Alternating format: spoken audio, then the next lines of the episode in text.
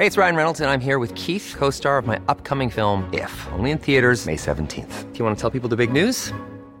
All right, I'll do. Sign up now and you'll get unlimited for $15 a month in six months of Paramount Plus Essential Plan on us. Mintmobile.com slash switch. Upfront payment of $45 equivalent to $15 per month. Unlimited over 40 gigabytes per month. Face lower speeds. Videos at 480p. Active Mint customers by 531.24 get six months of Paramount Plus Essential Plan. Auto renews after six months. Offer ends May 31st, 2024. Separate Paramount Plus registration required. Terms and conditions apply if rated PG.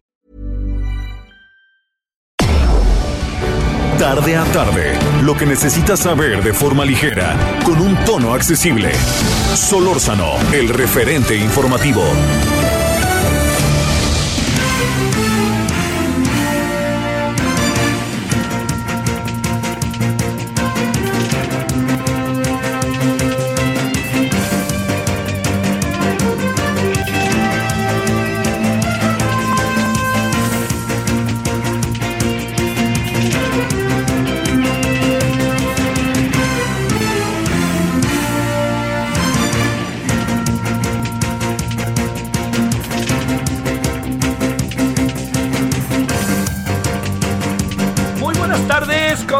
Le va? ¿Cómo estuvo el fin de semana? ¿Cómo le ha ido? Le saluda a su servidor Javier Solórzano en nombre de todas, todos los que hacen posible la emisión. En este lunes eh, se va acabando el mes, el lunes que entra eh, estaremos ya, bueno, hoy eh, en 15 días ya estaremos hoy con el resultado de las elecciones. Bueno, bueno eso, eso creemos, ¿no? Vaya usted a saber, porque se anda, anda el asunto, digamos, yo sí creo que va a haber muchos lugares en donde sí, eh, sí vamos a tener resultados, pero digamos muy precisos, pero en otros sí creo que va a haber pues este diferencias de opiniones muy marcadas y esas diferencias de opiniones muy marcadas eh, van a llevar quizás a ciertos conflictos postelectorales.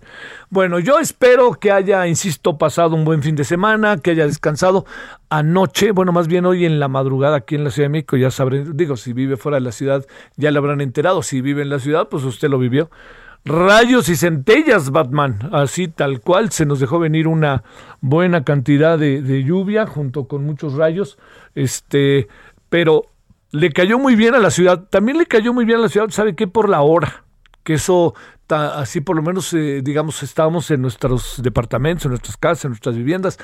Y bueno, uno sabe bien que algunos tienen una buena parte zonas conurbadas, viviendas verdaderamente difíciles de poder, o sea, se les viene así el agua encima de la manera en que se vino, con chubasco, con este incluso granizo, y pues las cosas se ponen muy difíciles.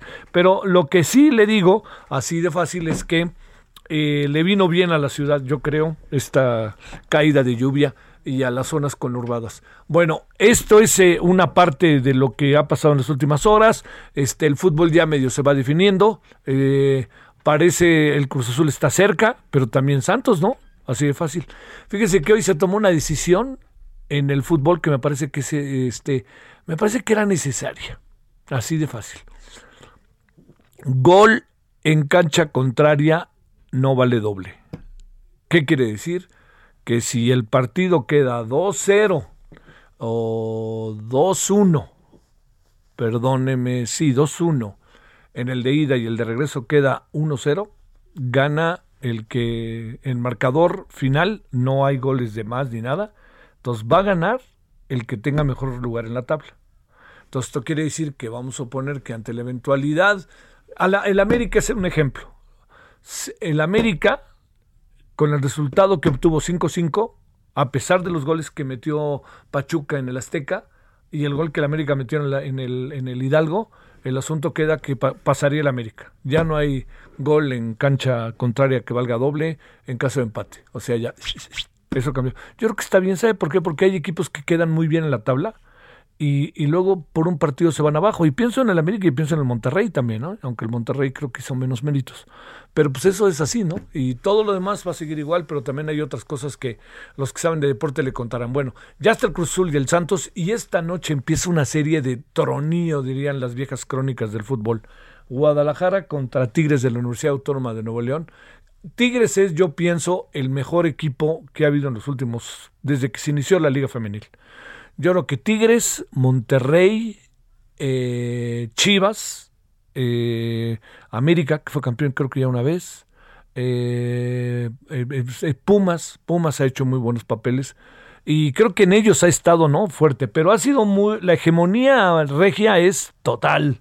Tigres y Monterrey son una maravilla, sobre todo Tigres, qué, qué bien juega de la mano de mi amigo, perdón que lo diga, Beto Medina, que los dirige muy bien. Bueno, oiga, este pues este mire, eso es eh, parte ahí de lo que tenemos, de lo que pasó el fin de semana, ya se abrieron más las actividades. Muy bien estuvo el béisbol, muy bien estuvo el fútbol, muy bien la Arena México, muy bien todo eso. ¿Sabe por qué? Porque lo que acabó sucediendo fue que, a diferencia de lo que pasó en Pachuca, que se les coló, ahora sí que como dicen, hasta el perro, pues aquí fue de una manera sumamente eh, puntual, precisa, la entrada de la gente al estadio y fue solo un 25% y colorín colorado así tal cual. Y la gente sentada en el estadio a distancia. Y la entrada fue muy importante, ¿eh?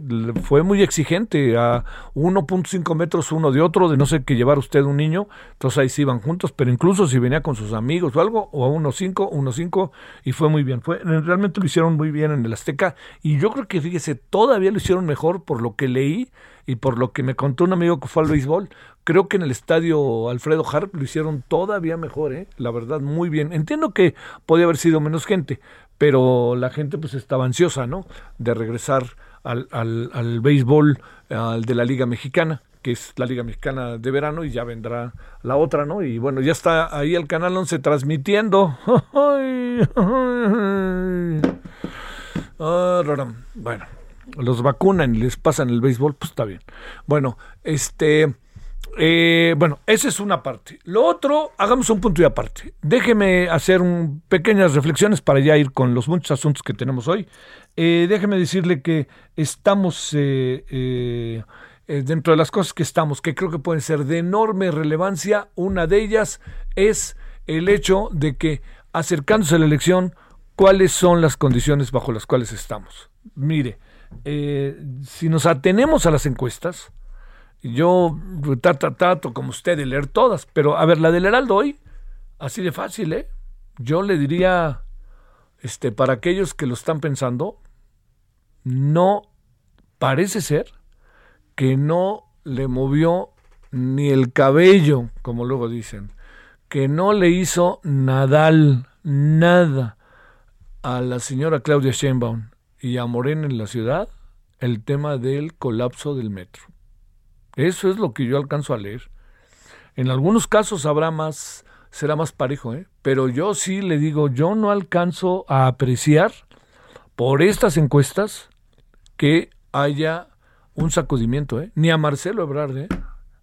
Yo me pregunto en qué andamos. No, no es que diga que hay que ir en contra de ellos, no, pero, pero uno se debe sentir como ciudadano sacudido por cosas y alguien debe de ser como, como uno lo mira en lo inmediato como responsable, en fin. Pero bueno, así se lo cuento. Y yo creo que pues la responsabilidad está en los gobiernos de izquierda, ¿no?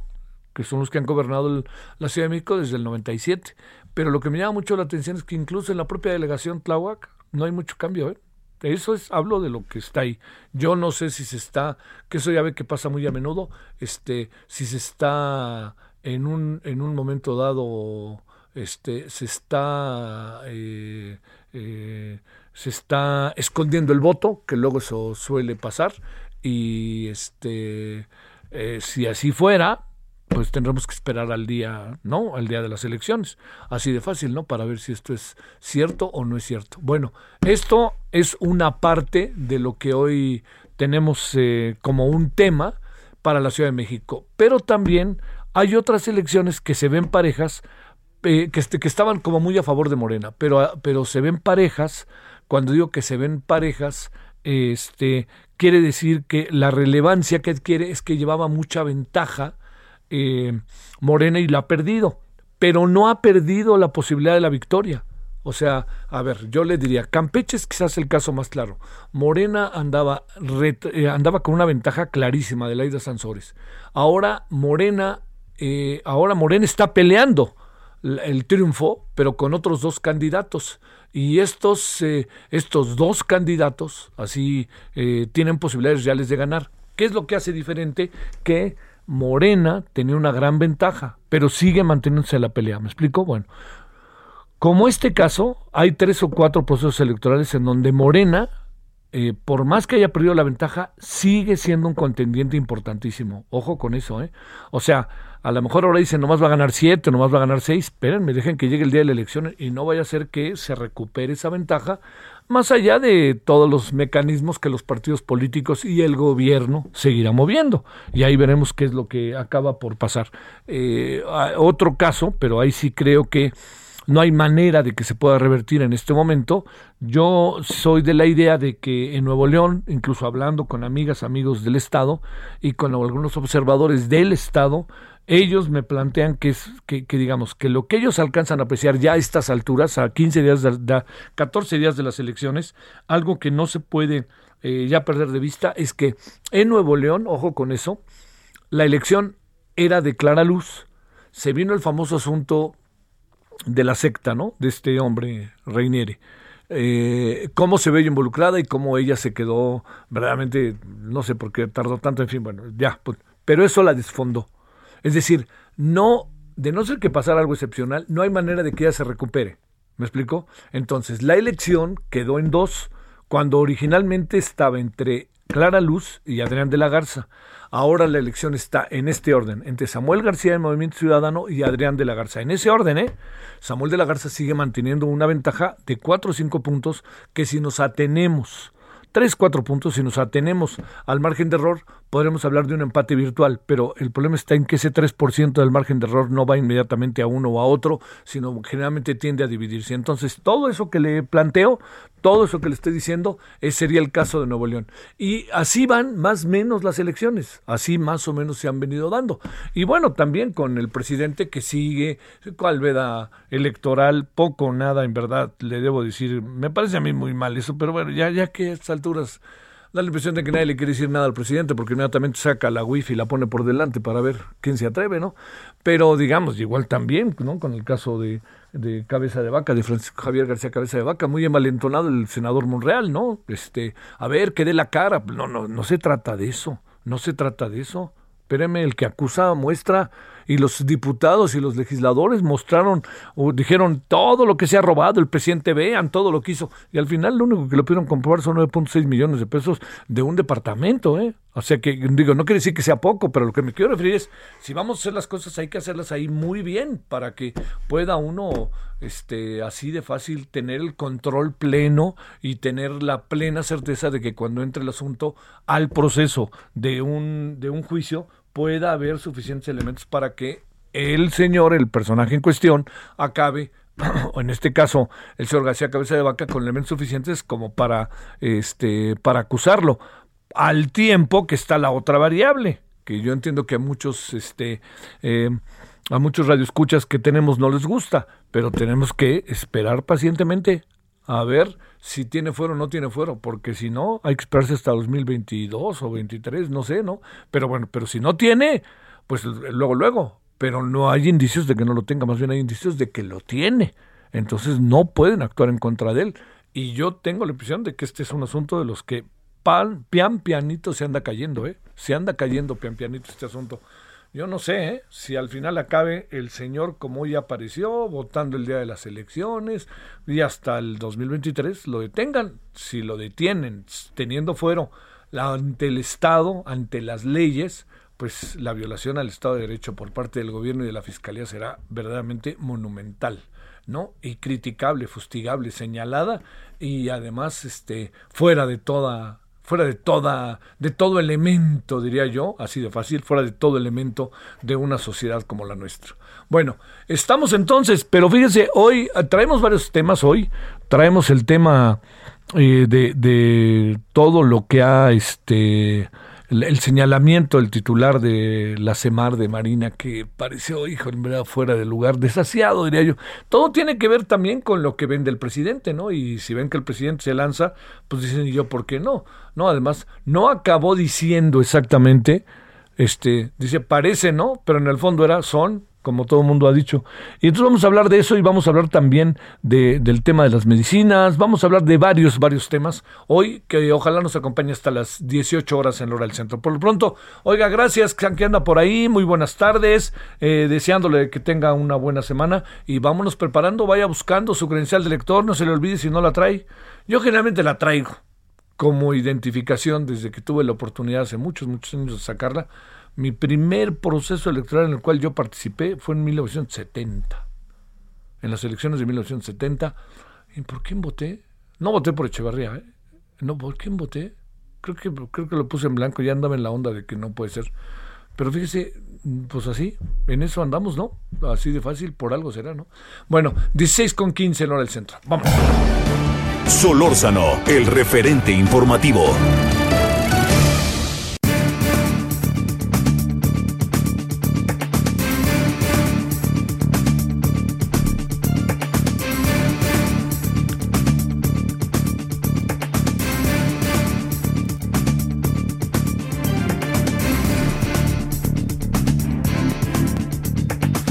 Bueno, vámonos entonces con Israel Rivas, papá de Dana, niña enferma de cáncer. Queridísimo Israel, ¿cómo has estado? A ver, por favorcito, si podemos ahí. Andas por ahí, mi querido Israel. A ver. No, bueno, la idea es hablar de una carta que hicieron porque resulta que lo que está sucediendo es que hoy el presidente dijo que se está acabando la este todo lo que tiene que ver con ¿estamos seguros? ¿Seguros? Israel, ¿me escuchas? Sí, claro, Javier, aquí ah, estamos. Buenas tardes. Perfecto, ya estaba yo explicando de qué íbamos a platicar, pero mejor que tú lo expliques. Israel, antes que nada, gracias. ¿Cómo has estado? ¿Cómo está Dana? Javier, buenas tardes. Pues Dana bien, bendito Dios digamos, del otro lado ya de la batalla contra el cáncer. Qué maravilla. Y, qué Y, nosotros pues asustados y, y, no sabemos si llorar o, o, o, de plano qué hacer ante la actitud que parece cada vez más increíble en sus dichos del presidente de la República, Javier, contigo hemos hablado varias veces del tema y cada vez te voy a decir, te voy a ser sincero, cada día cada día me sorprende más. Primero quiero decirte algo, que, que, que, que, las víctimas del desabasto de estos más de 936 días sin medicamentos, en definitiva no es el señor presidente. La víctima de este desabasto, por el motivo que sea, ¿eh? han sido nuestros niños, nuestras niñas, que han tenido graves y serias repercusiones en su salud, los que se han quedado sin medicamento y los que han fallecido. Ellos son las víctimas, los más de 20 mil niños con cáncer en este país y los más de 1.600 que han fallecido y que han tenido graves daños en su salud. No es otro, no es el gobierno federal, no es el presidente de la República la víctima. ¿sí? Los que hemos sentido el dolor, la desesperación de no contar con medicamentos en tiempo y forma, somos nosotros. Que el problema que tenga con el presidente de la República, con las farmacéuticas, pues ese es su problema. Nuestro papel como padres de familia es exigirle al Estado mexicano que cumpla y no ha cumplido. Que hay sabotaje, que hay complot, ese es problema de él y lo debe de resolver. Pero además, se contradice constantemente. Javier, te voy a poner tres ejemplos de cómo se contradice. Primer ejemplo, nosotros en el 2019, por ahí de octubre, finales de noviembre, antes de la desaparición del Seguro Popular, le dijimos, este, este programa de salud tiene muchos defectos, es perfectible, pero no lo desaparezca, porque si lo desaparece va a causar una crisis de salud de sendas proporciones. Todavía no teníamos pandemia, ya estábamos con el problema de los oncológicos y del desabasto. Va a causar una grave problemática. No le aplique el sistema, no le aplique una quimioterapia al sistema de salud. Y lo hizo, porque se lo dijimos aquí en el Senado de la República a todos. ¿Quién va a revivir a los muertos? Y no nos hicieron caso. Segunda, la oficial mayor de Hacienda, que yo te lo he dicho en entrevista varias veces contigo, nos confirmó que el problema del desabasto había sido que el gobierno federal había tenido un problema con una farmacéutica y que eh, eh, en aras de ese problema habían salido a comprar medicamentos al extranjero y no se habían encontrado con las condiciones óptimas. Es decir, habían encontrado medicamentos muy baratos, de muy mala calidad, que no lo iban a traer a México, o medicamentos de patente muy caro. Y que el que era bueno, bonito y barato, pues no lo encontraban en suficiencia. Eso fue lo que nos dijo la oficial mayor. Yo mismo, Javier, te quiero decir, y 18 padres más, platicamos ahí en Cofepris con el entonces encargado de esa dependencia del gobierno federal, el doctor José Novela. ¿Qué me dijo a mí? Y ahí está, ahí mi esposa junto a mí y otros padres de familia, que había que no había metrotextato en el 2019 porque nosotros habíamos hecho un proceso de importación como padres de familia porque habían cachado a la farmacéutica Pisa, dijo el nombre, y que las condiciones en las que laboraba eran muy malas y que habían encontrado el metrotextato contaminado con agentes patógenos y que en aras de protección de nuestros hijos habían cerrado la planta. Es decir, ellos mismos aceptaron que cerraron la, la, la planta. Esto me lo dijo José Novelo también. Mentira el presidente entonces que se trata de un complot. Noviembre del 2020, el, el subsecretario Hugo López Gatel dijo que el problema de los oncológicos pediátricos era porque tenían problemas con 39 claves de medicamentos que no habían podido resolver debido a que habían encontrado un monopolio en la farmacéutica y que habían disuelto el monopolio y que por eso estaban escasas, ¿no?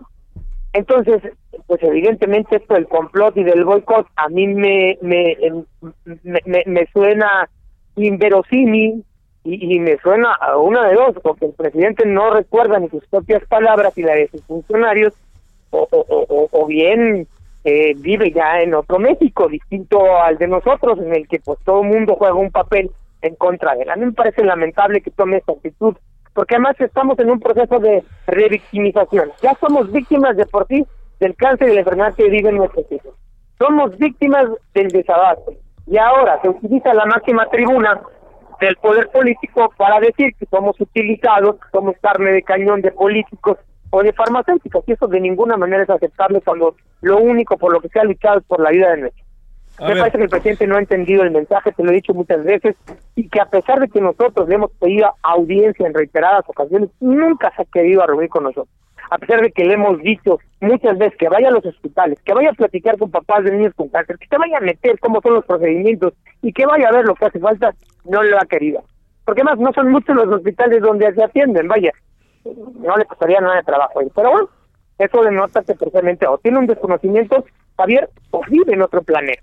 A ver, déjame plantearte, Israel. Eh, la parte no, no me quedó muy clara del, del, eh, del doctor López Gatel cuando habló de los treinta y tantos este, diferentes este, elementos que tendría la vacuna, la, la, este, los medicamentos, y, no, no, y por qué el, presidente había dicho lo contrario, o qué fue lo que pasó. Ahí me, me perdí, perdón, este Israel. Sí, mira, fíjate, el doctor Hugo López Gatel hizo una declaración en la mañanera diciendo que tenían problemas con 36 claves oncológicas, Exactamente. que son básicamente los medicamentos o, los, o las quimioterapias pediatra oncológicas. Y que esos, pues lógicamente los fabricaba PISA y eran con los que tenían problemas de las compras a nivel internacional, porque habían intentado o, habían eh, eh, eh, metido mano a ese monopolio de esa farmacéutica nacional y que eso era producto del desabasto. Es decir, aceptando esta realidad que coincide más o menos con lo que nos dijo el oficial mayor Talía Laguna. Que hubo un pleito, un problema entre las armas, entre la farmacéutica que fabricaba los medicamentos y el gobierno federal y era la razón por la cual entonces se había escaseado el medicamento y que no habían encontrado de fácil eh, de forma conseguirlos en el extranjero, ¿no? Eso fue lo que dijo el doctor Hugo, inclusive está documentada bien la nota por ahí por un periódico, ¿no? Este, eh, eh, entonces no coincide perfectamente los dichos de los propios, de sus propios funcionarios con lo que hoy dice el presidente temprano en la mañana de decir que lo están boicoteando. Yo creo que Javier es muy fácil echarle la culpa a los demás de los errores que uno puede tener, ¿no?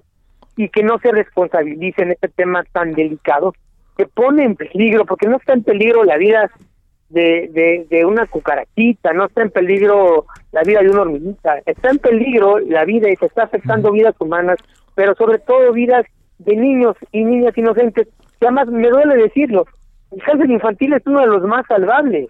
Yo no sé por qué el presidente no entiende esa parte, o qué parte no entiende de que los tratamientos no pueden estar en tiempo y forma mañana, ni pasó mañana, ni la otra semana, ni nos podemos esperar eh, más de 936 días a que pues su gobierno logre acabar con la corrupción no se puede, porque se pone en peligro la vida de niños y niñas. No es un resfriado común, no es una enfermedad común. Yo creo que alguien le tendría que explicar de manera muy gráfica, con palitos y bolitas, al señor presidente de qué se trata un tratamiento oncológico. No sabe que los tratamientos son largos, que constan de tres años, un protocolo por semanas, y que si no se suministran en tiempo y forma, que si se salta un medicamento, que si se salta un procedimiento, pues el niño corre riesgo de volver a recaer. ¿Y qué significa una recaída? Pues básicamente una sentencia bueno. muerta. Y sí, las recaídas son muy difíciles de, de, sobrellevar, ¿no? La tasa de sobrevida baja muchísimo. Alguien le tendría que explicar con urgencia el presidente. Nosotros hemos querido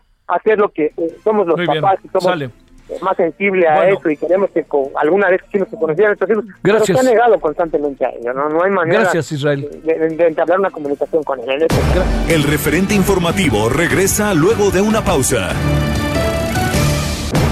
Estamos de regreso con el referente informativo.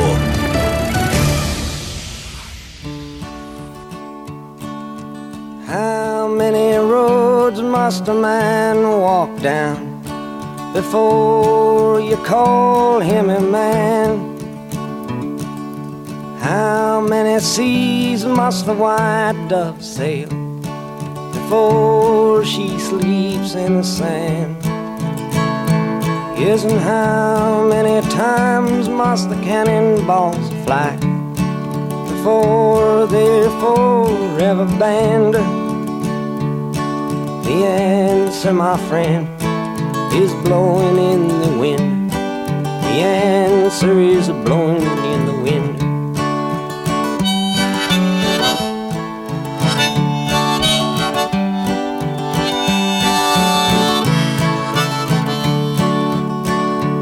Yes, and how many years can a mountain exist before it is washed to the sea?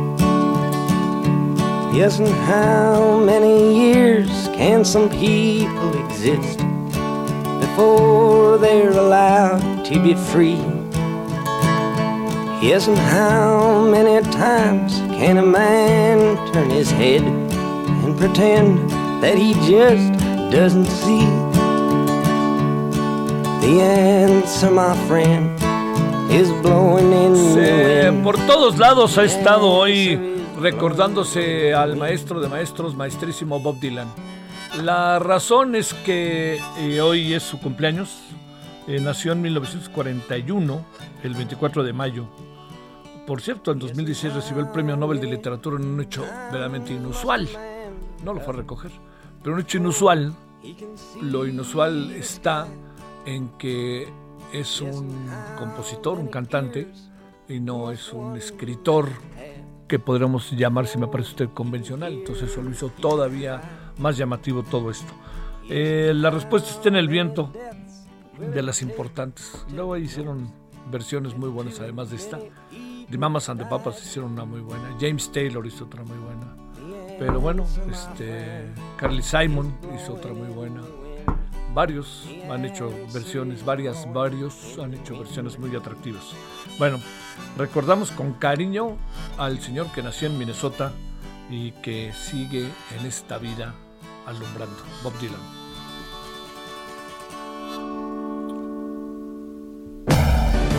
Solórzano, el referente informativo.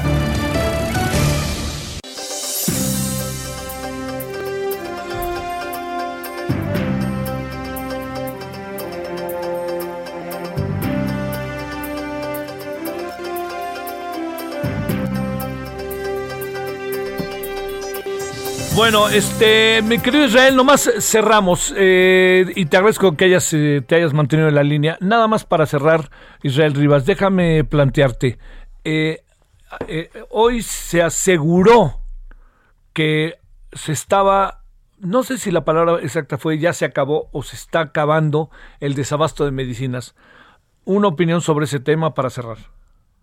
Yo te puedo asegurar, Javier, que el problema sigue aún más fuerte que nunca que el desabasto continúa. Simplemente la semana pasada varias mamás del IMSS acusaban del siglo XXI que había falta de medicamentos.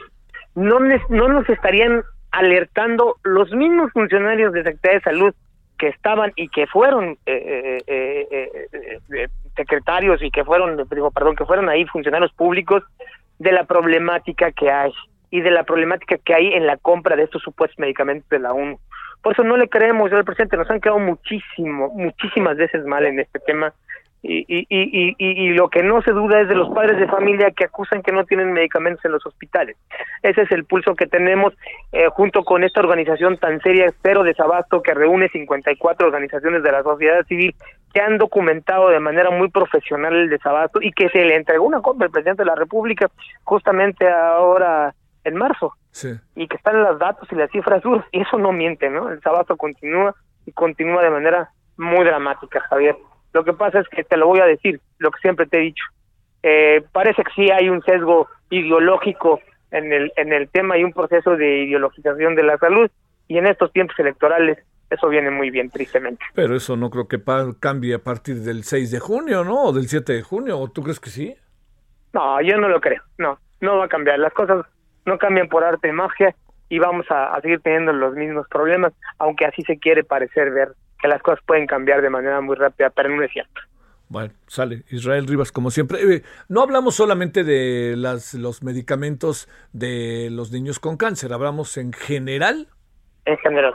Muy bien. En general, en general. Y Cero Desabasto tiene esta plataforma en general.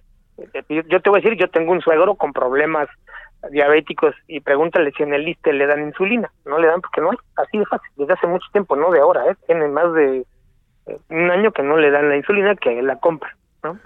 ¿Qué mejor termómetro tengo con eso? ¿no? Te mando un saludo, Israel Rivas, y el agradecimiento que estuviste con nosotros.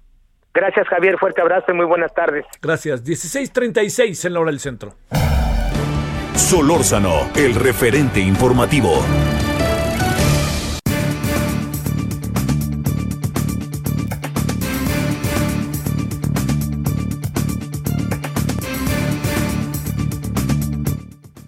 La, semana pasada, hacia el final de la semana pasada, el secretario de Marina hizo una declaración en verdad muy, muy, muy fuerte por todo lo que ha provocado y por todo lo yo digo que es una declaración explosiva y expansiva.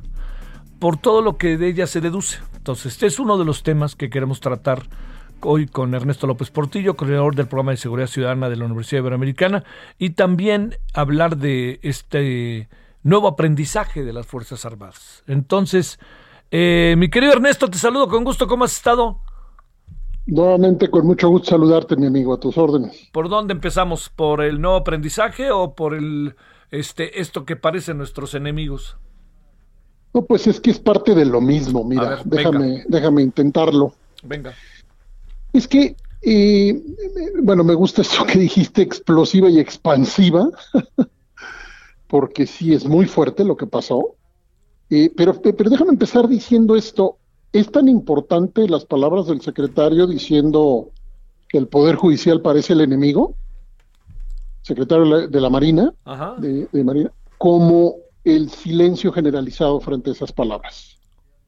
Por ahí voy a empezar. Sí, sí, sí, tienes razón. Pues sí, porque tú, Javier, y mucha gente publicó hoy hay, periódicos con una coincidencia impresionante de columnas eh, de que el tema no puede ser así. O sea, hay quien llama a cuentas, ¿no? Eh, pide pues que se llame a cuentas al secretario, porque eh, en, términos claros es una amenaza. no, puede leerse de otra manera porque lo que está diciendo el, más alto mando militar de, la, de la CEMAR es que si no deciden los jueces como ellos quieren que decidan, entonces los declaran enemigos. Págatelas. Es, es, un lenguaje militar. Eh, lo primero que yo puse, lo primero, el primer tuit que yo puse sobre esto es, si tú cedes poder a los militares, pues el poder habla en lenguaje militar, pues, el lenguaje de guerra. Y el lenguaje de guerra lo que, lo que declara son enemigos. Entonces, vamos a ver, quiere decir que cuando un juez, una jueza, decide, por ejemplo, que no está bien integrada una investigación en donde participó la Secretaría Marina, quiere decir que esa jueza o juez será entonces calificado como enemigo. ¿Enemigo de quién? ¿Enemigo del país? enemigo de la Marina, enemigo del presidente, enemigo de quién, porque vamos a recordarle a la gente, Javier, que eh, las, las juezas, los jueces son el último frente de protección de la Constitución. Es decir, si tú ya no, si tú puedes imponerte sobre un juez, pues apaga la luz y vámonos. Se acabó la fiesta, porque quiere decir que no hay quien ponga los límites de constitucionalidad a los actos del poder. Y en este caso, a los actos del poder, nada menos que militar. Entonces, primero pongamos las cosas en claro. Es una declaración que eh, pone a un representante del poder público amenazando al poder público con una declaratoria de, de eh, con un adjetivo propio de un lenguaje militar que habría que ver cómo que yo cómo cayó no cómo cayó entre las y los jueces eh, cómo cayó en la, en la verdad en los hechos en la realidad no en el discurso lo que no nos están diciendo hoy los jueces y las juezas que están en silencio y que han recibido este mensaje. Bueno, ese es punto uno. Yo publico hoy una columna que se llama El nuevo aprendizaje de las Fuerzas Armadas, en donde lo que digo es que esta declaración es eso, es producto de un aprendizaje en donde el tiempo pasado, Javier, las Fuerzas Armadas no están cumpliendo lo ofrecido, que es reducir las violencias, eh, lo ofrecieron, eh, cuando menos en la última etapa, con Calderón, con Peña y ahora. Ellas son las que están en el centro hoy más que nunca en la estrategia de reducción de las violencias y estamos con una crisis de violencias brutal. Entonces, por un lado, esto ya tuvo su saldo. Ejemplo, se publicó una encuesta en el periódico El Financiero y casi el 70% de, las personas encuestadas declaran mal o muy mal eh, la función presidencial, el desempeño presidencial en materia de seguridad pública. Ok, pero al mismo tiempo, otra encuesta vuelve a poner a las Fuerzas Armadas por encima de la confianza de cualquier otra institución. Están en el 60% de confianza según este estudio que publicó el país. Entonces vamos a ver, el presidente nos dice desde que llegó, la seguridad está a cargo de las Fuerzas Armadas. De hecho, hoy, lo que no habíamos visto nunca, en las presidencias, en las mañaneras, el titular de Marina y el titular de Defensa y el titular de la Guardia Nacional reportan sobre delitos locales también, Javier. Es decir, no solamente sobre delitos federales, sino que están diciéndonos, diciéndole al país que también está en sus manos la reducción de la delincuencia local, porque cuando hay reducción de las denuncias, el presidente felicita públicamente a las Fuerzas Armadas. Entonces, a ver, sumemos las piezas. El presidente dice, ¿son las Fuerzas Armadas las encargadas? La gente nos dice que percibe que no va bien la cosa y la misma gente nos dice que sigue confiando en las Fuerzas Armadas. Ah, entonces tenemos un nuevo, un nuevo escenario. Sí. Este nuevo escenario es que ya pasó el tiempo, las Fuerzas Armadas no entregaron las cuentas que dijeron que entregarían, y sin embargo, la confianza social se sostiene. Y entonces yo lo que digo es que esta afirmación del viernes lo que enseña es eh, el poder político, un mensaje de poder político del mando militar, producto de esta, de esta historia, de este apoyo político presidencial que ha sido ya transeccional, en donde las Fuerzas Armadas hagan lo que hagan, nos den o no resultados y sean cuales sean las estadísticas, los testimonios de las violencias, los hechos, las Fuerzas Armadas siguen, Javier, mereciendo esa confianza. ¿Qué sigue? Mm. Este, ¿qué sigue, Ernesto? Las Fuerzas Armadas que pueden decirnos que hacen esto o lo otro, o incluso pueden amenazar al Poder Judicial y de todos modos no rinden cuentas por los resultados de lo que hacen, y de todos modos reciben confianza social. Entonces, pues preocupante, Javier, si le sumas a las piezas. Sí. Oye, el presidente ha de haber sentido, yo no quiero decir que satisfacción, pero haber dicho, estamos caminando, ya ven, hasta la Marina lo dice, ¿no? Sí, el presidente lo está haciendo con toda intención, esa es mi hipótesis, porque nada de esto es fortuito. No, no. no, Nada de esto es fortuito. Los pone, a ver, desde que los, desde que acompañan al presidente tantas veces como lo han acompañado en las mañaneras, ese ya es un mensaje. El presidente está flanqueado por las Fuerzas Armadas regularmente. Este es un mensaje que tomamos nota desde que llegó el presidente, no es de ayer. Ha pasado el tiempo, insisto, ha pasado el tiempo. El presidente dice, vamos bien. Bueno, el presidente, este, todos los presidentes dicen eso sean cuales sean los datos. Eh, Peña Nieto eh, eh, tuvo el atrevimiento este, de decir que entregaba un país en armonía. No, no, no estoy inventándolo, son sus palabras. En Palacio Nacional, enfrente de López Obrador, dijo que entregaba un país en armonía. Y Calderón ha, dicho que no fue su, su culpa todo este desastre teniendo todos los indicadores eh, de su sexenio hechos un absoluto desastre respecto al tema de las políticas de seguridad. Entonces, es un problema transeccional, pero Javier, ojo, con una irrupción militar que no es la misma.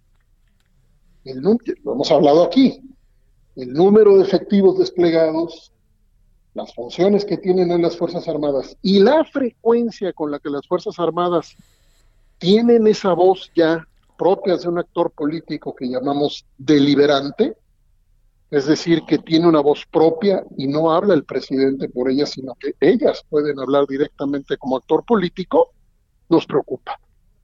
Nos preocupa muchísimo porque entonces ya están totalmente afuera de la bolsa constitucional que les daba la contención. La bolsa constitucional, para quien se le haya olvidado, dice que las Fuerzas Armadas harán tareas que tengan conexión exacta con la disciplina militar. Bueno, ya el presidente sacó su reforma constitucional para tenerlas afuera mientras la Guardia Nacional se conformaba, pero resulta que siete de cada diez efectivos de la Guardia Nacional son militares. Entonces, está complicado porque esto tiene una ruta muy clara y no es una ruta civil. Entonces, eh, Javier, me, preocupa, te insisto, eh, permíteme insistir en esto, no solo las palabras del, del, general secretario, eh, del, perdóname. del titular de Marina. Del titular de Marina, no solo sus palabras, sino que, que vayamos, vayamos normalizando a las Fuerzas Armadas como quienes hablan por la seguridad de este país. lo, lo que sigue es que, yo lo digo en la columna hoy, para mí el presidente lo que tiene, el proyecto del presidente para mí es entregar a las Fuerzas Armadas la seguridad pública del país. Y si tiene las condiciones políticas, lo va a promover. Esa es mi, esa es mi hipótesis. Eso no lo puedo afirmar más que como una hipótesis. Pero quien, quien, quien vea que no va esta ruta, eh, creo que está, no está juntando las, las piezas, mi querido Javier. Oye, la, la, la, gran, la gran pregunta es, eh, digamos, en todo este proceso, porque además qué poca autocrítica del titular de Marina, ¿no? Porque bien decías, hay muchos asuntos que tienen que ver con la Marina y el Ejército, que caray, ¿no? Los jueces hasta se han hecho de la vista gorda, no nos hagamos. Pero la, gran, la gran pregunta aquí en todo esto es, eh, digamos, ¿qué, qué, qué, piensa, ¿qué pensarán los jueces que se han de sentir realmente abrumados y atacados? ¿Qué pensará la Corte? ¿Qué pensarán estos que conforman e integran los aparatos de justicia del país? Eh? Mira, hay una historia larga en la que hay una historia ya larga en la que eh, los aparatos de, seguridad y justicia, todo lo que es el aparato policial y penal, eh, ya sabemos que enseña una crisis enorme, pero además en mi experiencia en pasillos y en proyectos de investigación, tú puedes recoger desde hace mucho tiempo una opinión generalizada de policías, de ministerios públicos, de peritos, de, diferentes funcionarios de los juzgados, en el sentido de que no es la vía militar la adecuada. Entonces tú tienes la visión civil que dice, sí, sí tenemos problemas, pero esto no se va a resolver con el ejército. Y por otro lado tienes la visión militar que también he podido recoger desde hace muchos años, con testimonios incluso de generales, que nos dicen que, y, y con mucha razón, que el aparato civil pues no se compone. No. Entonces, Javier, tenemos un problema porque los, civiles dicen que con los militares no, pero los militares dicen pues con los civiles tampoco, porque la impunidad está donde sabemos que está, el tiempo ha pasado, la crisis de violencia anidó, profundizó, echó raíces y no llegan esas grandes reformas que necesitamos y en el camino pues se filtra, se filtra lo que lo que al final nos lleva nos lleva al apoyo social. Aquello en lo que la gente sigue que sigue sigue creyendo porque no tienen más creer no tienen quién más creer. No tiene de dónde sacar la gente credibilidad institucional sea no podemos inventar que confiamos en instituciones que no sirven que no nos están ayudando pero entonces la pregunta es este capital social de legitimidad social para las fuerzas armadas hasta dónde les va a servir en esta historia de ineficacia donde tampoco con ellos las violencias se reducen? Esa es al final la gran pregunta. claro, ese es el asunto. Eh, no es muy distinto lo que piensa el ejército que lo que piensa la marina, ¿verdad? Yo creo que no. Si lo ponemos aquí en este contraste entre civiles y militares, y yo he oído los peores diagnósticos desde los militares respecto a los civiles, pero también he oído diagnósticos muy delicados desde los civiles hacia los militares especialmente cuando se les se les entregan las tareas este, policiales y de investigación y no hay no hay civil que ponga que ponga la lupa por ahí que también es otra de nuestras grandes discusiones como sabes sí claro oye lo, lo otro este la corte ni sus luces ¿no?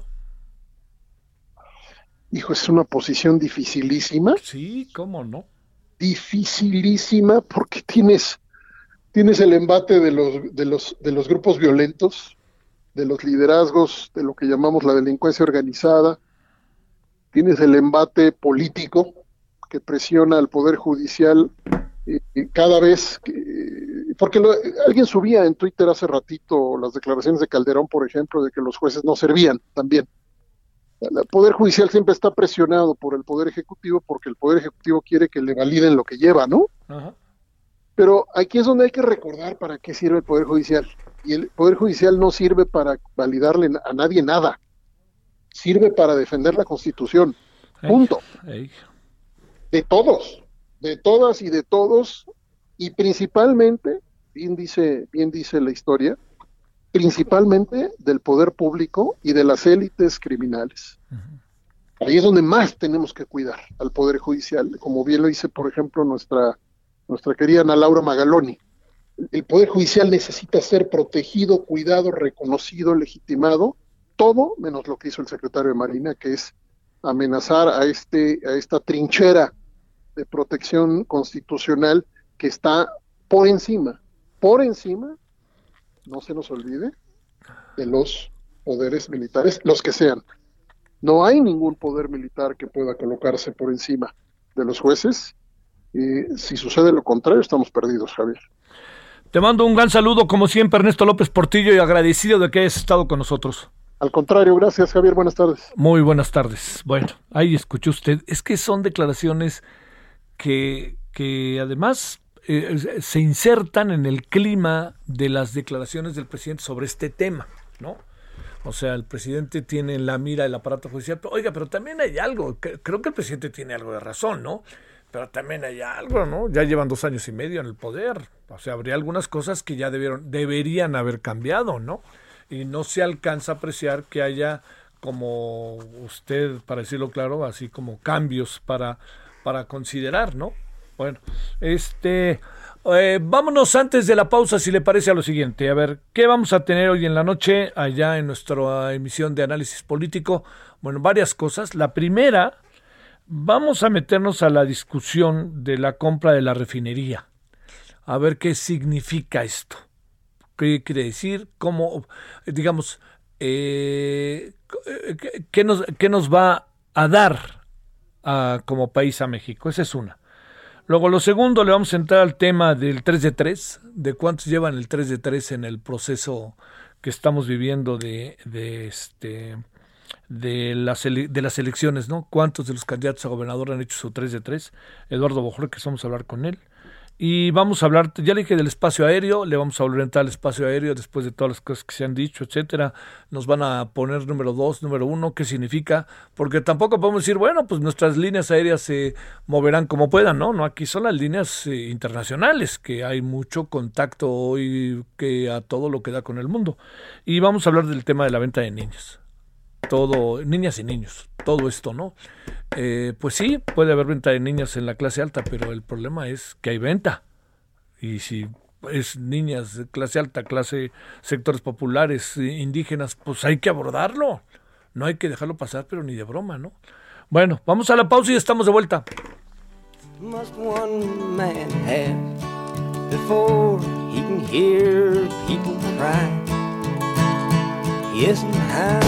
El referente informativo regresa luego de una pausa. Tarde a tarde, lo que necesitas saber de forma ligera, con un tono accesible. Solórzano, el referente informativo.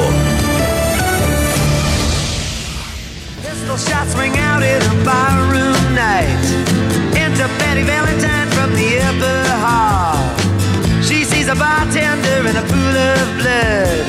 cries out, my God, they've killed them all. Here comes the story of the hurricane. The man the authorities came to blame for something that he never done. Put in a prison cell, but one time he could have been the champion of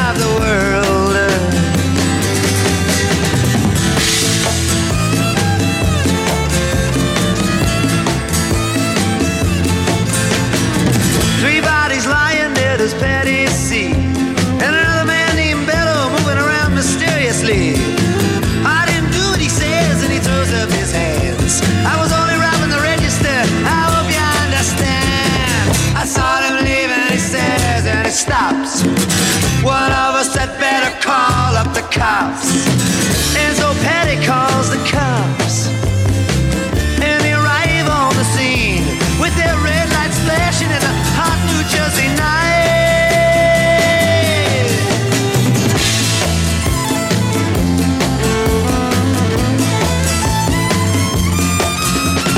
Meanwhile, far away in another part of town.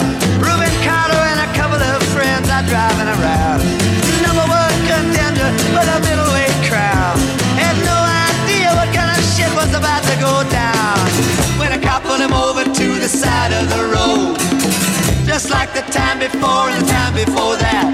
In Patterson, that's just the way things go. If you're black, you might as well not show up on the street unless you wanna draw the heat.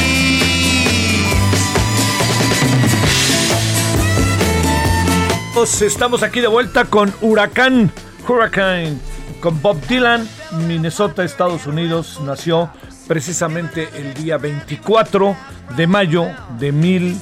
Eh, está cumpliendo 81 años. Hágame, ayúdeme. 1900. Eh, está cumpliendo 80 años, eh, perdón, 80 años, está en el 41 nació.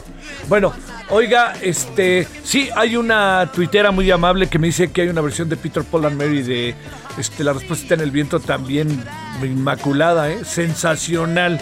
Bueno, aquí estamos con el señor Bob Dylan y este, pues sí, personaje musicalmente influyente, filósofo, cuenta cosas, hace de la música historias no bobaliconas por muchos motivos. Pues aquí lo tenemos.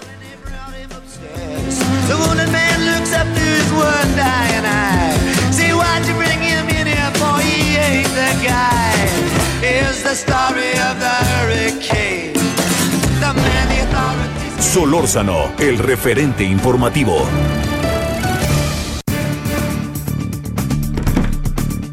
Bueno, a ver exactamente en qué estamos con lo del espacio aéreo.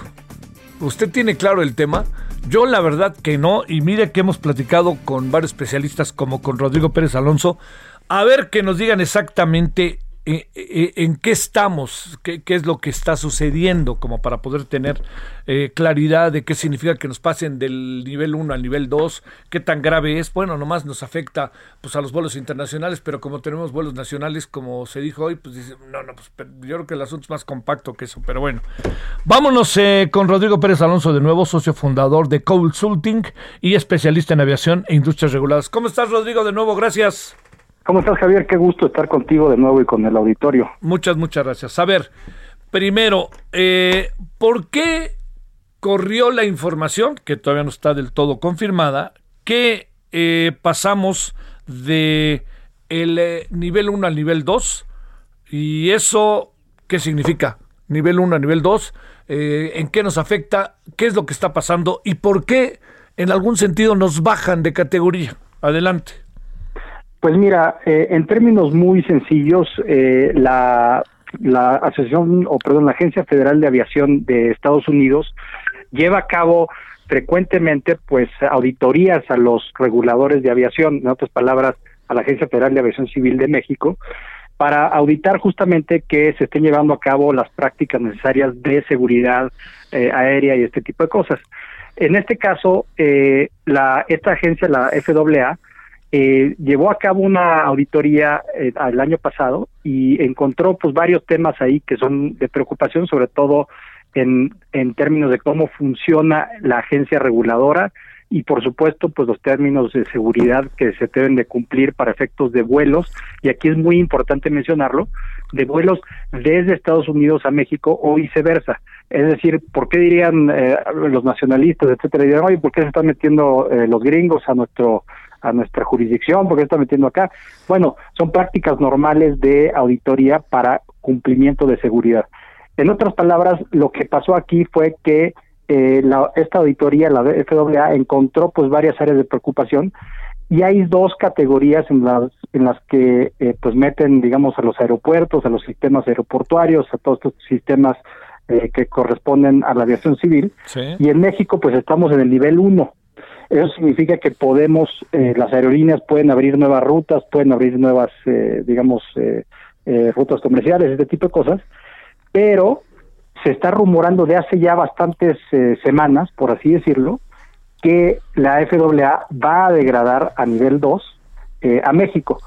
¿Qué significa esto? Que no se van a poder abrir nuevas rutas, que las rutas aéreas existentes se mantienen tal cual, y no se pueden hacer cambios, por ejemplo, de horarios y, varias cuestiones así que, eh, pues, para efectos reputacionales de nuestro país le dan en la torre.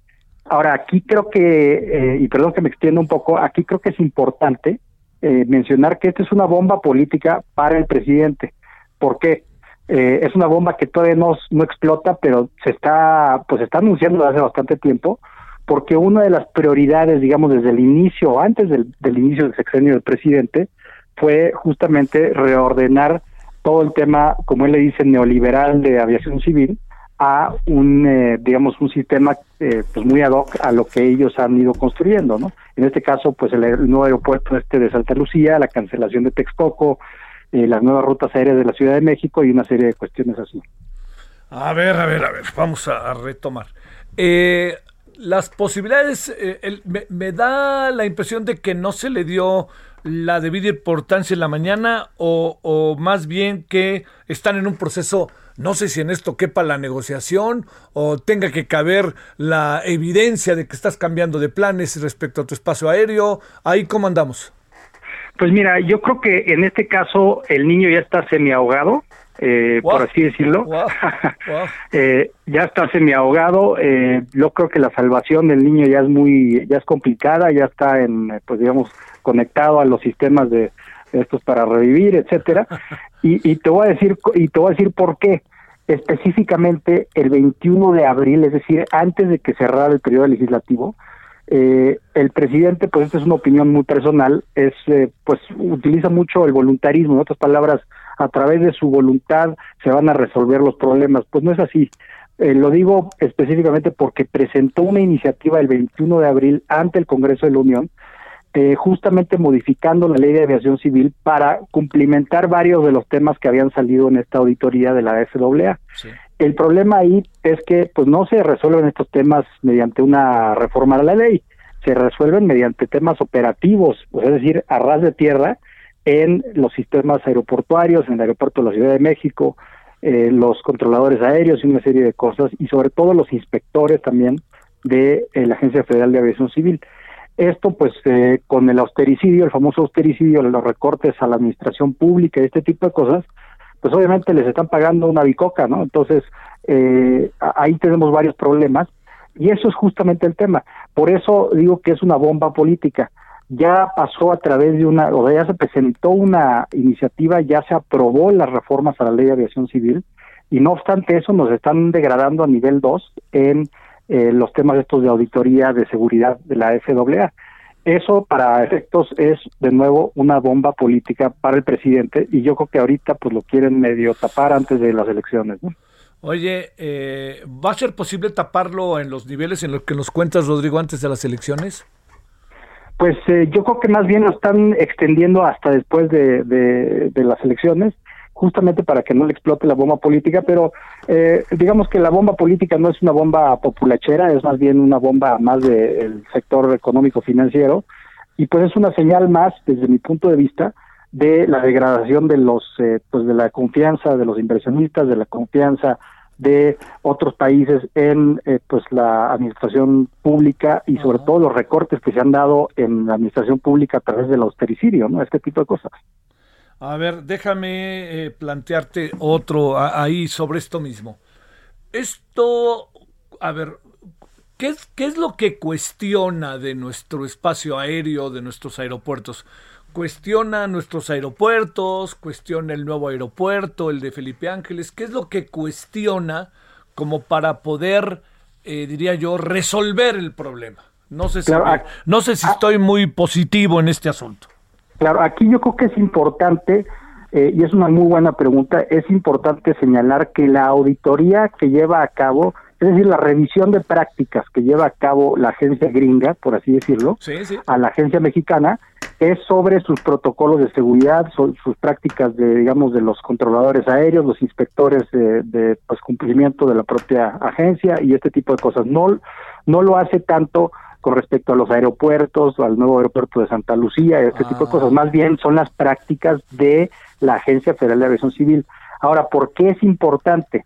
Hace 10 años, eh, si no mal recuerdo, en el gobierno de Calderón, pasó lo mismo, degradaron a nivel 2 y para que te des una idea, eh, la degradación costó alrededor de 500 millones de pesos eh, eh, poder subsanar todas las observaciones de la FAA. Y como te decía, nuestro principal socio comercial es Estados Unidos, nuestro principal mercado de aviación, tanto eh, comercial como ejecutiva, co- ejecutiva me refiero a los aviones particulares, eh, es Estados Unidos. Entonces, la significancia de este tema, por eso es una bomba política, la significancia comercial económica de este tema es muy grande y les va a costar mucho trabajo una vez que degraden a la categoría 2 poder subsanar todo esto. Eh, se remora mucho que el director general de la Agencia Federal de Aviación Civil eh, ha estado gestionando, pues obviamente a él, él llegó y le explotó en las manos todo Sí, este claro. tema, y por supuesto también al subsecretario Morán, eh, al propio secretario, al presidente. Entonces, eh, sin duda alguna, yo creo que podría incluso, si no lo cuidan bien, volverse un tema electoral de las últimas semanas de esta campaña, ¿no? Uy, uy. A ver, una más sobre esto, Rodrigo. Bueno, no sé si una más, pero te planteo también lo siguiente. Sí. Eh, quiere decir que el, el asunto tiene que ver con cosas que no hemos hecho respecto a nuestro espacio aéreo, pero que no necesariamente cuestionan nuestros aeropuertos. Eh, sí, no necesariamente, mira, no tenemos los resultados concretos de la auditoría porque lo tienen bajo mucha vigil mucha secrecía, por así decirlo, Sí. eh, porque pues por supuesto que no les conviene, ¿no? Eh, pero bueno, no no tenemos muchos elementos, se ha rumorado en notas de prensa, este tipo de cosas, que se trata de los eh, digo, inspectores de la propia Agencia Federal de Aviación Civil. Los inspectores son los que llevan a cabo las prácticas de seguridad, que por supuesto que los aeropuertos estén cumpliendo. Eh, en otras palabras, son los, eh, los vigilantes del sistema, ¿no? Los que están vigilando que efectivamente se cumplan las normas de seguridad, todo este tipo de cosas. Pues bueno, eh, eso es lo que se rumora y por ahí es donde están diciendo que eh, pues se les paga muy mal, que están muy mal capacitados y mira, sorprendentemente que no, que muchos de ellos no saben inglés, que se les dio la certificación sin saber inglés. Digas, bueno, pues eh, ¿para qué sirve que sepan inglés? Estamos hablando de aerolíneas en donde los pilotos, el, el idioma universal para los pilotos y para los, eh, los sobrecargos, etcétera, es el inglés. Sí, Entonces, que no sepas inglés, pues es como eh, pues no, no saber matemáticas si te quieres dedicar a la ingeniería, ¿no? Sí, sí, Eh, entonces, ese es el problema principal, creo yo. Oye, y este, a ver, eh, ¿por qué nos quitaron, por qué nos pasaron a, se oye muy fuerte, muy fuerte, ¿no? Degradación. Pero si quieres, bueno, ¿por qué nos pusieron en el número 2 en tiempos de Calderón? Eh, justamente era un tema muy similar. Los inspectores eh, tenían un tema de inspectores que creo que no estaban bien capacitados. Entonces la FAA dijo, eh, sabes qué, no está no está suficientemente seguro el sistema o digamos los el, las, los eh, los procedimientos de la agencia. En este en ese caso era la era se llamaba diferente, ahora es la Agencia Federal de Aviación Civil. Y pues como te decía, tuvieron que invertir muchísimo dinero el gobierno federal para cumplir con todas las observaciones de la FAA. Eh, y en ese caso, pues era, como te decía, lo que vendieron en ese momento políticamente era que eran los controladores aéreos y los eh, y los inspectores de la, de la Ah. agencia, ¿no? Echaron culpas por aquí y por allá. Oye, Exacto. a ver, déjame plantearte, este, eh, son de esos asuntos que cuando entró este gobierno, la dependencia, la Secretaría de Comunicaciones y Transportes, la dirección del aeropuerto, de los aeropuertos del país, los aeropuertos del país, no la vieron venir hace dos años y medio o les pareció fácil, ya veremos qué hacemos. Pues mira, yo creo que en muchos sentidos, como en eh, muchas industrias, muchos eh, eh, sectores en este país eh, donde interviene el gobierno, eh, se ha ido degradando a lo largo de estos tres años de gobierno. No lo digo gratuitamente, está visible y, y obviamente está es públicamente conocido. En este caso, eh, yo que participé directamente en la industria hace aproximadamente dos años, antes de que entrara el gobierno de- del presidente López Obrador, les dijimos, una de los problemas que puede suceder ante la cancelación del nuevo aeropuerto y ante toda esta, digamos, degradación de el, eh, el, digamos, de la administración pública, es justamente que eh, les pu- nos pueden degradar Estados Unidos del nivel 1 al nivel 2. Bueno, eh, tampoco es que seamos profetas, este, o que fuéramos profetas, al final de cuentas pues, eran temas muy, eh, ha- hay temas muy eh, complicados, muy, eh, eh, muy fuertes, y, y obviamente pues eh, estar en el gobierno ya es, ya es diferente que ser candidato.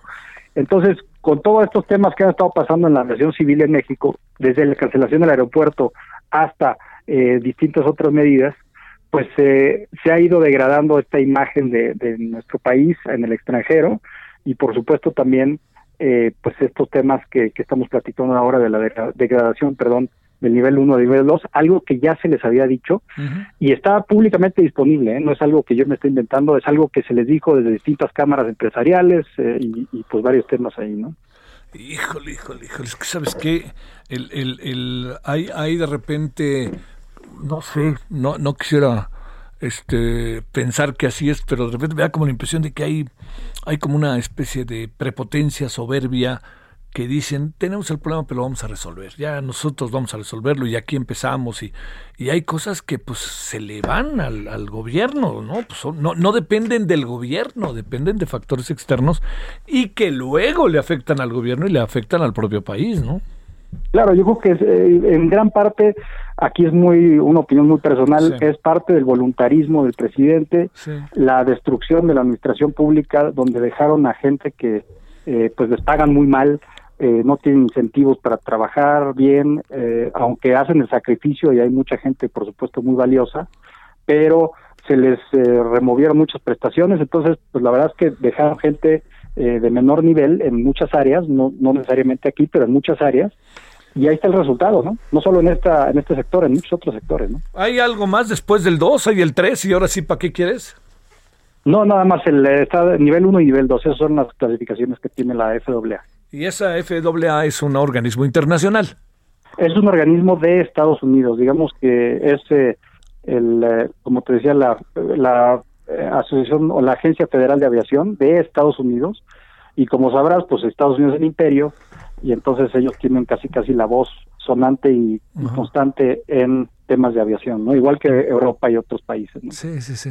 Oye, este, no hay, eh, digamos, eh, eh, no, no, no hay posibilidad de dialogar con ellos o el problema está en que aunque dialogues con ellos, por lo que dices Rodrigo, habrá que, este, habría que dar un giro y ese giro tú no puedes poner uno de nuevo hasta que no veas en el terreno de los hechos que las cosas están siendo diferentes, supongo, ¿no? Pues justamente es lo que han tratado de estar haciendo. Ahorita yo creo que lo que están haciendo es cabildeando, oye, no, mira que estamos cumpliendo y fíjate que ya presenté esta iniciativa de reforma, ya se reformó la ley de aviación civil, ya hicimos esto, pero la realidad es que eh, es como sumar dos más dos, dos más dos es cuatro, o sea, no hay, no es 4.5, no es 3.5, es cuatro, entonces, pues estos son, estamos hablando de seguridad aérea, ¿no? Entonces Sí, eso sí. es muy delicado justamente, ¿no? Y estamos hablando de vidas humanas, ¿no? ¿A partir de cuándo supones que nos este, endilgarán el 2? Pues mira, yo creo que ya está hecho. Eh, sinceramente, yo creo que ya, ya está hecho, ya nos, ya nos degradaron, pero no lo han hecho público hasta después de las elecciones, yo creo.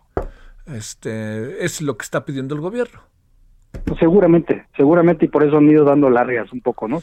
Pero de que se está rumorando ya está cada vez más fuerte, es un hecho, ¿no? Hay que revertir del 2 al 1. ¿Cuánto tiempo llevaría eventualmente eso? Pues mira, hace 10 años se tardaron alrededor de 6 meses, ¿no? Mm. Entonces, el problema este, es, el problema es eh, mineral. también el, el, el- ni hablar, lo diré, el prestigio, ¿no? El, digamos, te vuelves eh, un país en donde dices volar por ahí ni de broma, ¿no? No vaya a ser que me pase algo. No, a lo mejor no pasa nada, ¿no? Pero no vaya a ser que me pase algo porque no hay condiciones de plena certeza de seguridad, ¿no?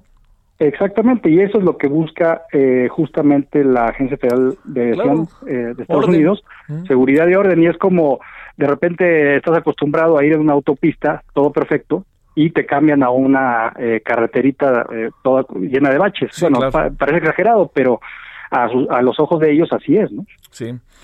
Este, ¿qué ca- eh, sigue pesando un poco también, te pregunto para cerrar, Rodrigo, sigue pesando la negativa del presidente al aeropuerto de Texcoco un poco. Eh, sí, yo creo que, eh, pues, como cualquier evento de estos que al principio, pues, lo, lo, lo ponen muy, eh, digamos, muy contundentemente, pues ha, ha dictado la, la agenda del presidente no solo en aviación, sino en, en el mundo empresarial, en, En la economía, etcétera. Fue justamente lo que, con lo que abrió y creo que ha dejado, pues, una historia ahí eh, desafortunada porque lo estamos viendo, ¿no? No, no es, de nuevo, es público y notorio. Eh, la caída de la inversión, eh, la inversión pública también, por supuesto, y eso pues ha detonado muchas una serie de cosas bastante delicadas.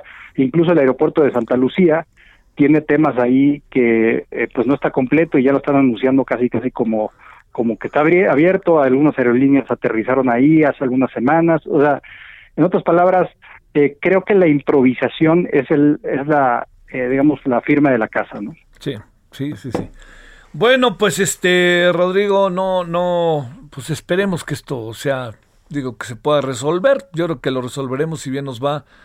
Pues este, si en diciembre andamos ya con más posibilidades de viajes, pues ojalá en diciembre esté resuelto, ¿no? Para que los que viajan, en fin, en fin de año, pues puedan, puedan también ir, pu- puedan venir y podamos salir, los que puedan salir, en fin, ¿no? Claro, y esa es una de las mejores fechas, ¿no? El 23 de, de diciembre creo que es la mejor fecha del año y eh, obviamente del verano también y pues obviamente eh, ojalá que tengamos eso resuelto y además de que ya se distense el tema político pues mucho más y ya podemos trabajar eh, Sí, sí. pues un poco más tranquilo, ¿no? Por así decirlo. Bueno, pues estamos en un, en- todavía estamos ahí en un, en muchos elementos muy, muy complicados respecto a las elecciones del 6 de Así junio, es. ¿no? Tenemos que esperar todavía qué pasa. Te mando un saludo, votar, por supuesto. por supuesto. Te mando un saludo, querido Rodrigo. Gracias, un abrazo. Rodrigo Pérez Alonso, socio fundador de Consulting y especialista en aviación e industrias reguladas. Bueno, vámonos, vámonos contigo, Francisco Nieto, ¿cómo estás? Javier, ¿qué tal? Muy buenas tardes. Pues Petróleos Mexicanos concretó la compra a Shell Oil Company del 100% de las acciones de la refinería Deep Park ubicada en Houston, Texas. La adquisición del total de las acciones costó 600 millones de dólares y fue a través de ahorros, dijo el presidente Andrés Manuel López Obrador, es decir, no se usó ni un crédito y no, tampoco hubo deuda. A través de sus redes sociales el presidente pues anunció la compra de este 50.005% de las acciones y recordó que Pemex pues, ya tenía el 49 el 49.995% de esta de esta empresa de Shell, bueno, y el presidente pues se congratuló de que con esta eh, refinería pues habrá ya la capacidad de tener eh, eh, la autosuficiencia en los combustibles para 2023 y también recordó pues que esta refinería procesa 340 mil barriles diarios, una cifra similar a la que procesará Dos Bocas y con esto pues dijo el presidente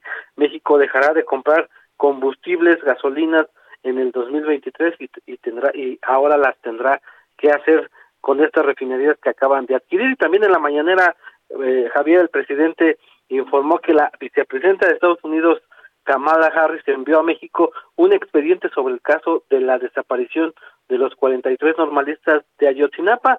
Eh, no dio más detalles el presidente sobre el contenido de este, de este expediente, pero dijo que ayudará a saber dónde están eh, el paradero de los estudiantes, Javier. Te mando un saludo, Francisco, gracias.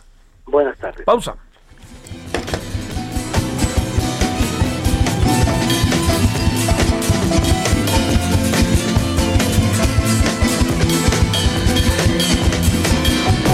El referente informativo regresa luego de una pausa. Estamos de regreso con el referente informativo.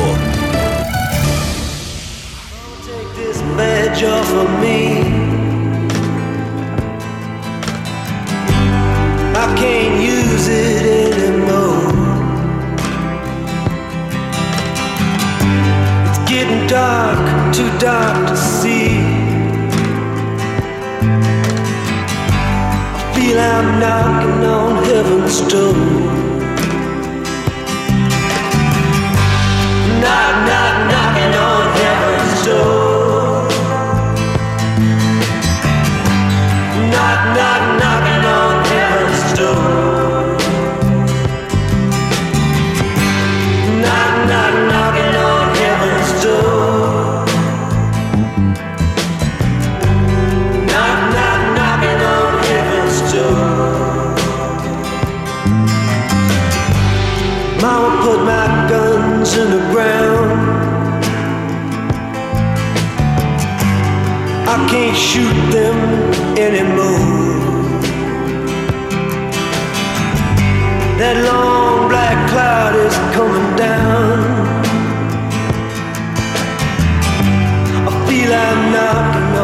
Heaven's door.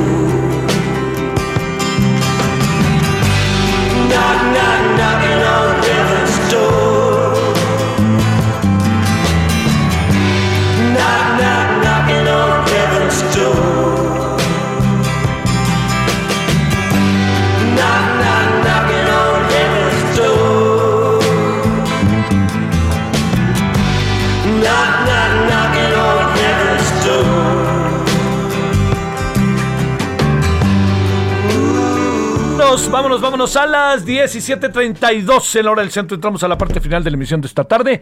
Eh, hoy, en un día como hoy, pero en 1941, nació ni más ni menos que este personajazo llamado Bob Dylan, que entre otras cosas y de las muchas cosas que ha sido reconocido, galardonado, este, pues yo diría que muy seguido, ¿no? Por millones y millones de personas, entre ellos su servidor.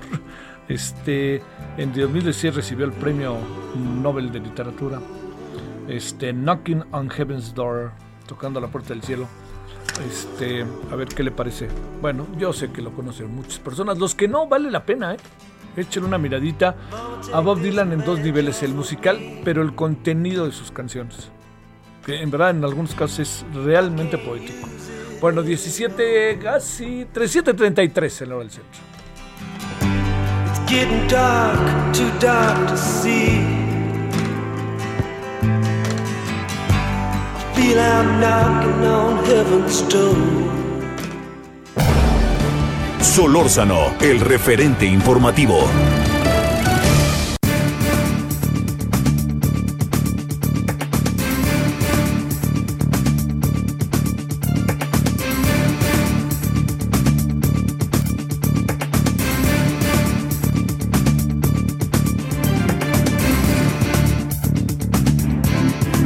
No sé, regresar o no regresar a clases presenciales.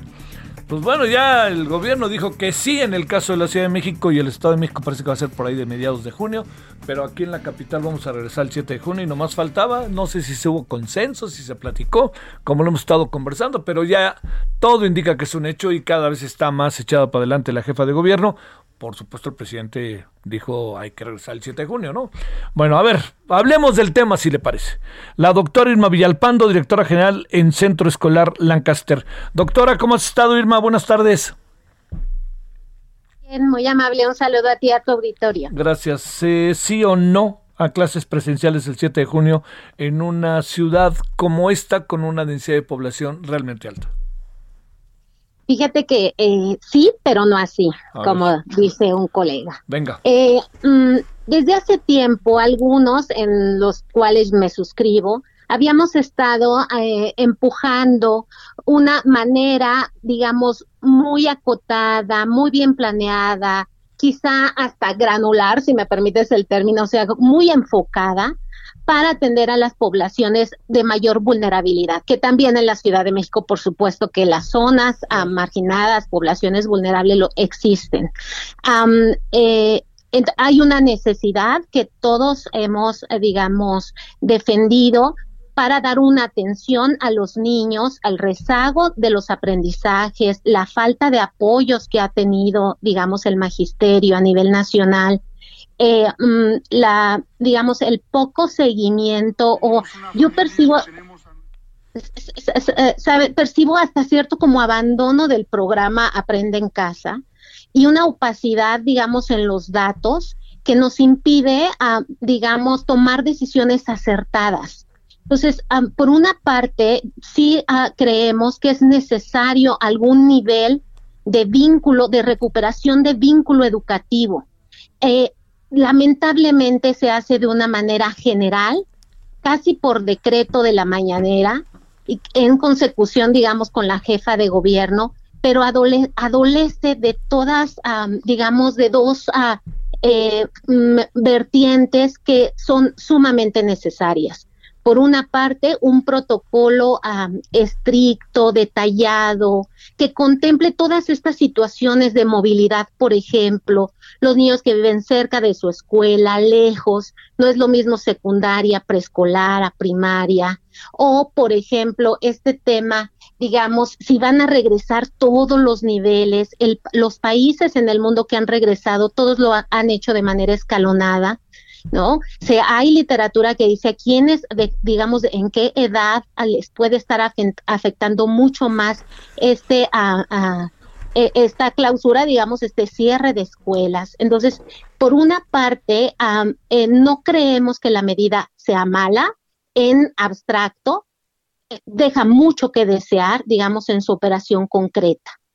Eh, estamos, digamos, como uno de los países, en ocasiones hacemos educación comparada, algún tipo de investigación de ese tipo, y yo revisaba un documento de la OCDE y eh, ahí se decía eh, más o menos 115 países y decían cuántos países le dieron prioridad a la vacunación de sus maestros, decía el estudio, eh, ah, publicado hace un mes apenas. más de la mitad y la medida, digamos como este personal de primera línea, dirían, ¿no? Eh, la medida iba, digamos, a favor de la prioridad que reviste el espacio educativo para una sociedad. Pero también venían otras muchas medidas. Pienso, por ejemplo, en una reprogramación del calendario escolar. También más de la mitad, ah, digamos, de los países hicieron una, repro, eh, digamos, ajustaron, flexibilizaron, ampliaron, ¿no? Eh, un calendario de pandemia el de la CEP, el nuestro, se quedó intacto, como si aquí no hubiera pasado nada, y eso habría que, ah, digamos, cuestionarlo. La otra que también me parece fundamental es la, mm, la lectura curricular. La adaptación, la selección de los aprendizajes claves. Entonces, por una parte, a mí me parece que la autoridad deja mucho que desear en el ámbito de protocolos sanitarios, que podrán decir muchos con razón, que tiene que ver con presupuestos, pero algo hay que hacer ahí y responder. Pero por otra parte, también, y, y ahí me parece que es más de coordinación de trabajo en equipo, ¿no? A nivel, digamos, seguimiento de los aprendizajes, estrategias pedagógicas, desarrollo de, ah, digamos, contención emocional para los niños. Entonces, ahí, digamos, en la, eh, la autoridad me parece que le falta mucho trabajo por hacer para que este, que ya sabemos que es escalonado, opcional y todos los adjetivos que les gusta poner gradual, este, se dé de la mejor manera. Pero, pero sobre todo, es- sabes, yo, yo platicaba con unos padres de familia, Javier, y a tu auditorio, y les decía, la autoridad está diciendo que regresamos el 7, digamos, pronosticando, eh, esperando que lleguemos a semáforo verde para cumplir las dos características desde el acuerdo que se hizo meses atrás. Semáforo verde y vacunación universal a maestros. Eh, Pero, sí. ajá, ¿Qué- qué- ¿Por qué supones que les, que les agarra la prisa? Este, tomando en cuenta lo siguiente, Irma, doctora, tomando en cuenta que, tomando en cuenta que, pues en sentido estricto estamos a nada de que termine el año lectivo, el ciclo escolar, ¿no?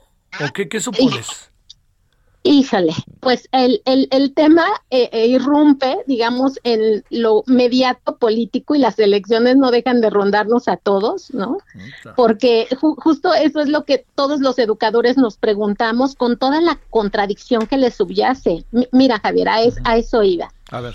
Hay una plataforma que todos los que estamos al frente, digamos, de escuelas conocemos, el sistema de integral de información. Es donde registramos las calificaciones de los alumnos vinculantes a boleta.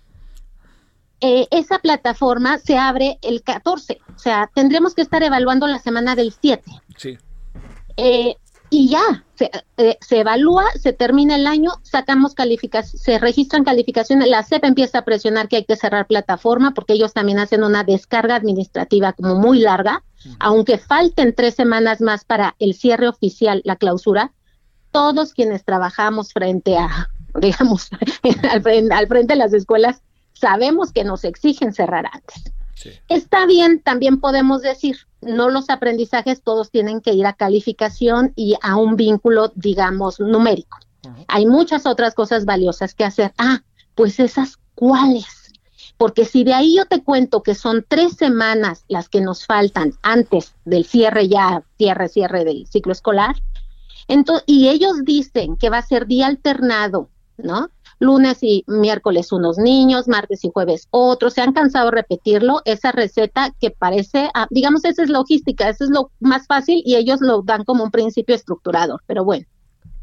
Y el viernes a los que más les haga falta. Si yo hago ese, conteo, eh, Javier, entonces vamos a regresar a semana y media.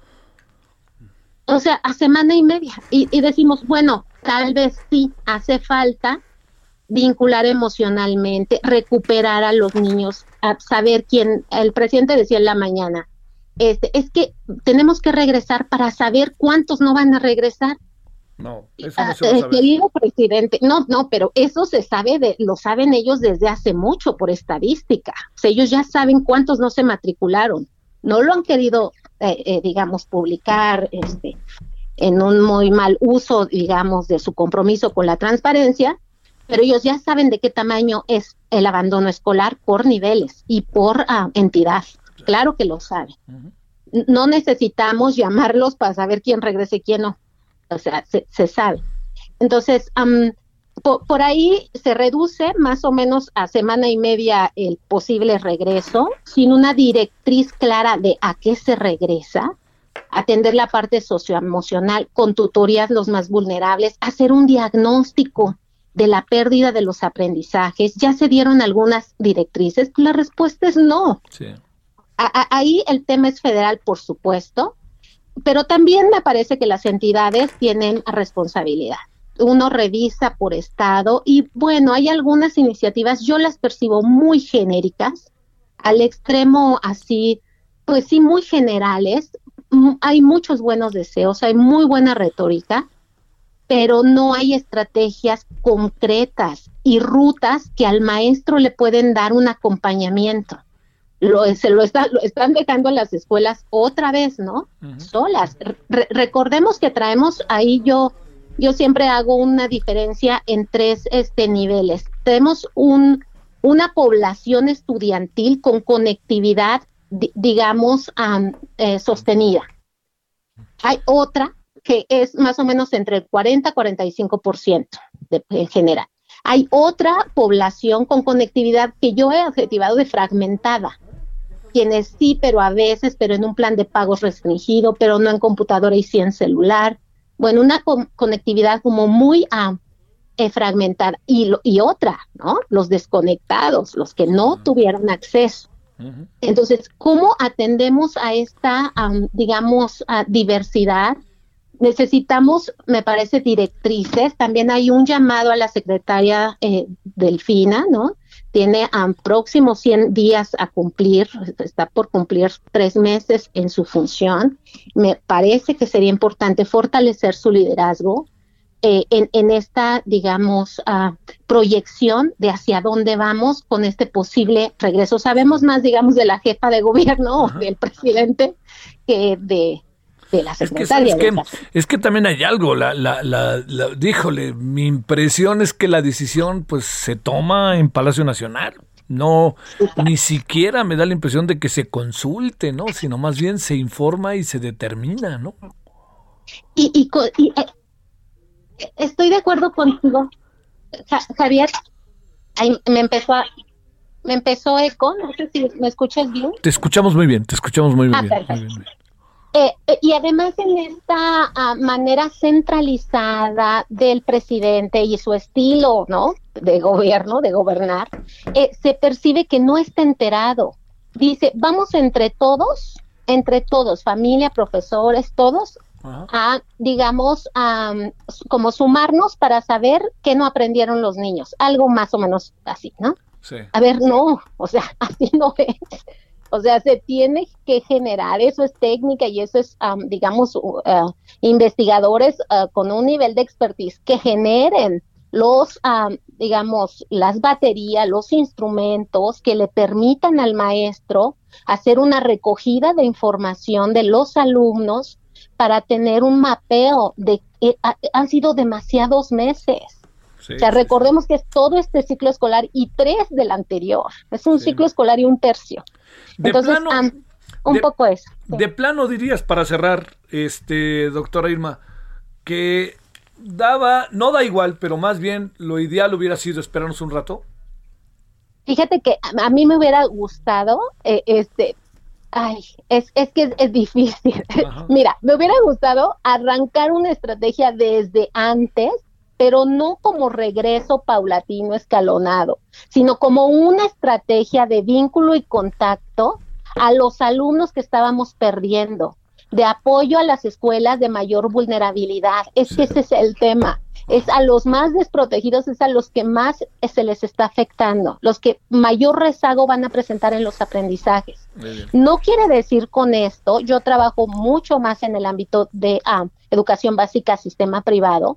No quiere decir con esto tampoco, porque yo he escuchado también que dicen que los privados están, eh, digamos, sobre este ruedas, ¿no? O eh, miel sobre hojuelas. Sí. No, también hay ah, rezagos, por supuesto. O sea, nunca va a ser lo mismo, Bueno. ¿no? Eh, a, a la presencialidad, pero, pero es diferente, la magnitud es diferente. A ellos les tocaría dar la estrategia a nivel nacional. Doctora Irma Villalpando, te mando un saludo y gracias. Nombre yo a ti, Javier, muchas gracias y a- un saludo a tu auditorio. Sí. Vamos a ver qué pasa. Vamos a seguirle, vamos a seguirle. Ahora 17:47 en la hora del centro. Solórzano, el referente informativo.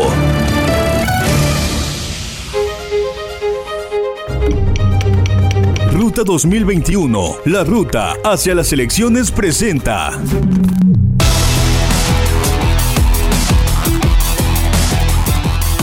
Bueno, le decíamos que eh, las encuestas en muchos casos queda claro que se han cerrado. Hablemos de la Ciudad de México en algunos casos, pero el cierre, como se lo decía, no deja de tener como un protagonista central a Morena, ¿eh? O sea, para aquellos que piensan, no, no, no, buf, vea usted, parejos o Morena va adelante. Uno de los casos es la, delega- la alcaldía de la Magdalena Contreras y ahí participa como candidata Patricia Ortiz, quien está con usted y con nosotros. ¿Cómo estás, Patricia? Buenas tardes. Hola Javier, muy bien, gracias. ¿Y tú? Buenas tardes. ¿Cómo van las cosas, mi querida Patricia? Según nosotros, que ya sabes, yo sé que tú tendrás tus encuestas, está, oye, está ahora sí que final de, de película ahí cerrado, ¿no? Como dicen luego de nariz. A ver, ¿cómo ves las cosas y qué anda pasando según tu impresión, Patricia? Mira, yo veo dos cosas. Uno, en las encuestas territoriales, que son muestras un poco más grandes, Ajá. vamos 10 puntos arriba.